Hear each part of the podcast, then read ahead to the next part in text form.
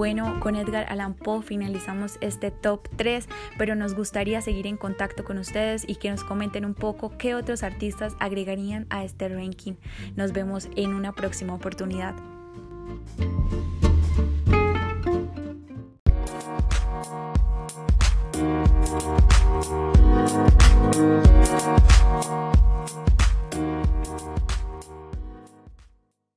Del terror y el misterio. Poe es reconocido internacionalmente como uno de los maestros universales más importantes del relato corto y artífice de las más grandes historias y cuentos de terror. Entre su gran, gran repertorio se encuentran algunos como El gato negro, El demonio de la perversidad, El pozo y el péndulo, entre otros muchos más que lo catapultaron como el rey. Y bueno, para finalizar, el tercer artista que les traemos es nada más y nada menos que Edgar Allan Poe, escritor, poeta, crítico y periodista norteamericano, que nació el 19 de enero de 1809 en Boston, Estados Unidos, y falleció el 7 de octubre de 1849 en Baltimore, Estados Unidos. Lamentablemente, luego de perder poco a poco la cordura y del evidente alcoholismo por el que atravesaba. Su legado está plagado, está plagado por un catálogo de historias de miedo que se convirtieron definitivamente en la fórmula perfecta para entretener y admirar. Su forma y estilo eh, le dio a la literatura otra forma de disfrutarla, otra forma de verla. Claramente eh, introdujo el horror, el misterio en la vida de todos y nos enseñó a disfrutarlo muy bien.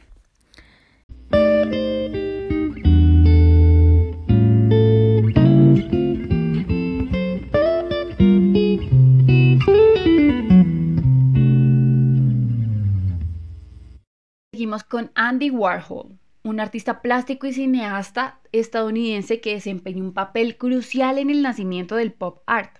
Tras una exitosa carrera como ilustrador profesional, adquirió fama mundial por su trabajo en la pintura, el cine vanguardia y la literatura. Esta notoriedad vino respaldada por una hábil relación con los medios y por su rol como gurú de la modernidad.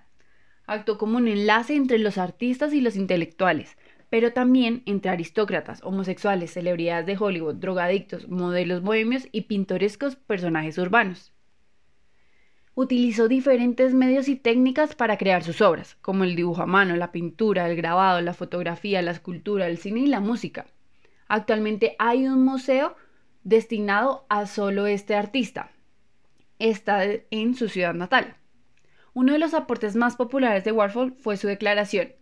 En el futuro, todo el mundo será famoso durante 15 minutos.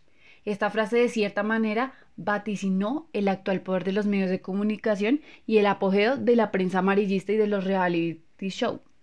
Fue un personaje polémico durante toda su vida. Algunos críticos calificaban sus obras como pretenciosas o bromas pesadas, y desde su muerte en 1987 es objeto de numerosas exposiciones retrospectivas, análisis, libros y documentales, además de ser recreado en obras de ficción como la película I Shot Any Warhol, al margen de la fama y de la polémica, está considerado entre uno de los artistas más influyentes del siglo XX, debido a sus revolucionarias obras. Por ahora, le doy el paso a Daniela.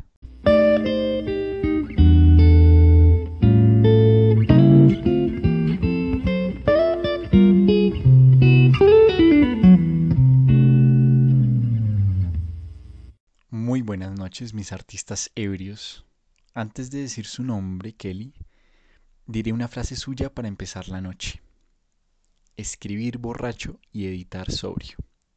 El artista que les traje es Hemingway, un tremendo escritor que se destacó por ser preciso en sus palabras al escribir cuentos, novelas, reportajes, mejor dicho, era un escritor integral. Haber trabajado en periódicos y ser periodista le ayudó a ser conciso en su escritura la exigencia de los medios siempre es usar frases cortas para escribir grandes sucesos. Gracias a su, labor como periodista empezó a emplear su método del iceberg en la escritura en general. Mostrar poco aparentemente y decir mucho. Este yo creo que fue el aporte a la literatura que nos dejó. Además de no solo dejarnos aportes, sino un ejemplo de vida. Era muy comprometido con el mundo, participó en la Primera y en la Segunda Guerra Mundial. También estuvo en la Guerra Civil de España. Ahí estaba, siempre defendiendo sus ideas y sus principios, aunque no lo llamaran. Tal vez por este motivo y por otros más de compromiso con el mundo, con la literatura y con el arte, ganó el Pulitzer, el Nobel y otros premios reconocidos. Aunque yo creo que todo este compromiso, al ver todas las guerras y tanta muerte y tanta mierda en el mundo, lo llevó a ser alcohólico y finalmente suicidarse. Hay muchos escritores y artistas ebrios de los que me gustaría hablar, como de los poetas malditos, como de Baudelaire, que estuvieron atravesados también por el alcohol y otras sustancias psicoactivas. Dicen que para liberar sus mentes. Yo le creo a lo que he experimentado, y eso que dicen y afirman no tengo certeza, la verdad. Pero al ver las obras de estos grandes artistas podría llegar a convencerme de esa verdad.